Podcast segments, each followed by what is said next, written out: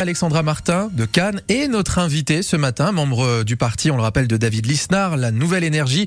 Elle siège à l'Assemblée avec les LR. Bonjour Alexandra Martin. Bonjour. Merci d'être avec nous ce matin. C'est la chienlit, dit Xavier Bertrand au sujet de la grève des carburants qui dure encore ce lundi.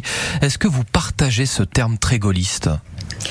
Emmanuel Macron, vous savez, a, a, réussi ce tour de force de nous placer dans une situation de crise permanente.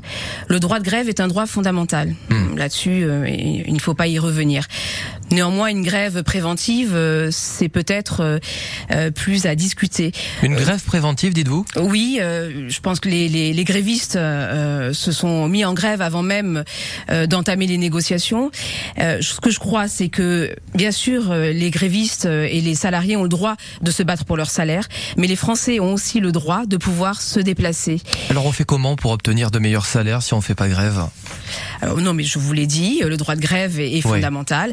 Euh, mais euh, cette grève-là est particulière dans la mesure où elle, elle enquiste, elle bloque tout un pays. Euh, après de multiples crises que nous avons connues, c'est très anxiogène pour les Français qui ont aussi le droit aujourd'hui de pouvoir un peu souffler et de pouvoir se, se, déplacer, que les infirmières, les médecins qui se déplacent à domicile puissent se déplacer. Je, crois aussi c'est fondamental. Donc nous avec le groupe Les Républicains, nous sommes favorables à une à, aux réquisitions en fait euh, Donc vous êtes d'accord avec le gouvernement? Nous sommes d'accord avec euh, ce que nous défendons, nous, aux républicains. Euh, nous demandons effectivement des réquisitions pour que les Français puissent se déplacer. Il en faut plus aujourd'hui Il n'y en a pas assez Oui, il en faut plus.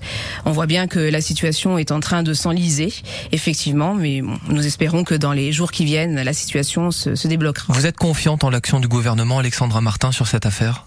Non, je, je, ne suis jamais confiante euh, par rapport à l'action du gouvernement, euh, ni dans cette affaire, euh, ni dans d'autres affaires. Euh, le gouvernement, euh, comme je l'ai dit, euh, a cette faculté incroyable d'aggraver les crises, Vous de ne pas savoir y répondre. Vous auriez fait quoi de mieux chez LR que le gouvernement aujourd'hui?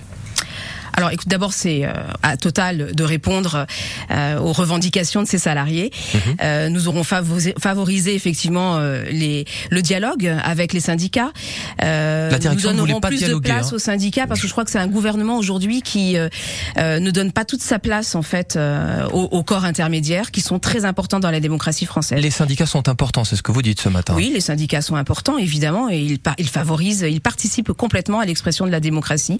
Et puis nous aurons comme je vous l'ai dit, euh, réquisitionner euh, euh, les dépôts de carburant pour que les Français n'aient pas à subir ces blocages. Mais évidemment, les salariés ont le droit aussi de se battre pour leurs revendications. Alexandra Martin, le 49.3 pourrait être utilisé pour passer en force sur le budget à l'Assemblée. Est-ce que vous êtes pour cette utilisation? Le 49.3 est un outil institutionnel qui existe. D'autres l'ont utilisé avant. Donc, bon, voilà, pourquoi pas? C'est vrai qu'aujourd'hui, le gouvernement ne dispose pas, on l'a bien vu à l'Assemblée nationale, d'une majorité absolue. Néanmoins, moi, ce qui m'a profondément choqué, ce sont les termes utilisés hier soir par la première ministre quand elle affirme qu'ils vont utiliser le 49.3, ça, on n'avait aucun doute là-dessus, mais qu'ils verront s'ils intégreront dans le texte qui viendra au 49.3 les amendements qui ont déjà été euh, adoptés. Et ça, ça, c'est un vrai déni de démocratie. C'est vraiment une provocation à l'endroit de la représentation nationale et donc des Français. Donc pour vous, on fait de la provocation aujourd'hui pour autant, vous allez voter oui ou non ce budget aujourd'hui, vous, chez non, LR Vous ne ne le voterez voterons pas. pas ce budget, bien Donc, évidemment. vous- Nous, nous avons des différences structurelles de point de vue sur le budget, euh, sur le, la loi de financement. Nous, euh, voilà, nous, nous refusons euh, euh, cette façon que le gouvernement a de gérer par la dépense, la dépense et la dépense. Voilà, on va atteindre le mur de la dette, 3 000 milliards d'euros. Rendez-vous compte, c'est du jamais, du jamais vu euh, jusqu'à présent. C'est pas juste une posture politicienne parce que le budget va finalement être adopté.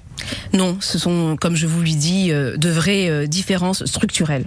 À 7h50 sur France Bleu Azur et France 3 Côte d'Azur. Notre invité ce matin, c'est Alexandra Martin, députée de la 8e circonscription des Alpes-Maritimes. L'élection à la présidence de, de LR aura lieu en décembre. Alexandra Martin, vous êtes membre à travers Nouvelle Énergie et, et le groupe de l'Assemblée euh, du parti. Euh, pour la présidence en décembre, comme David Lisnard, votre parrain, euh, vous êtes derrière Éric Ciotti finalement.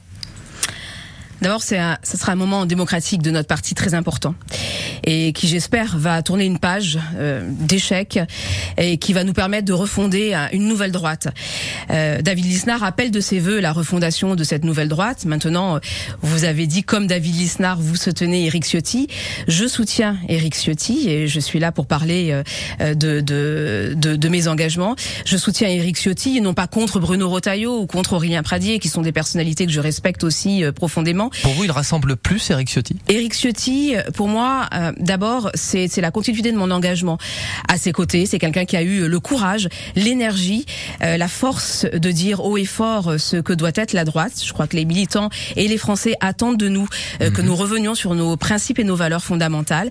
Il a eu le courage de le faire au moment de la primaire notamment. Il a élevé le débat à ce moment-là. Et moi, je souhaite pour la présidence de ce parti ce même courage, cette même force, cette même volonté, cette même clarté. Bruno Retailleau a dit qu'il fallait finir avec l'homme du passé et du passif évoquant Nicolas Sarkozy. Vous êtes d'accord aujourd'hui? Nicolas Sarkozy, vous savez, beaucoup de, de, militants sont encore attachés à ce qu'il a fait. Il a quand même amené euh, une victoire à la droite. Et vous? Moi, écoutez, j'ai été un peu hum, contrarié par euh, la. Euh, Aux législatives, on va le rappeler, il a soutenu une candidate Horizon. Oui, et puis particulièrement au moment de la présidentielle euh, où il n'a pas soutenu notre candidate. Euh, mais c'est personnel.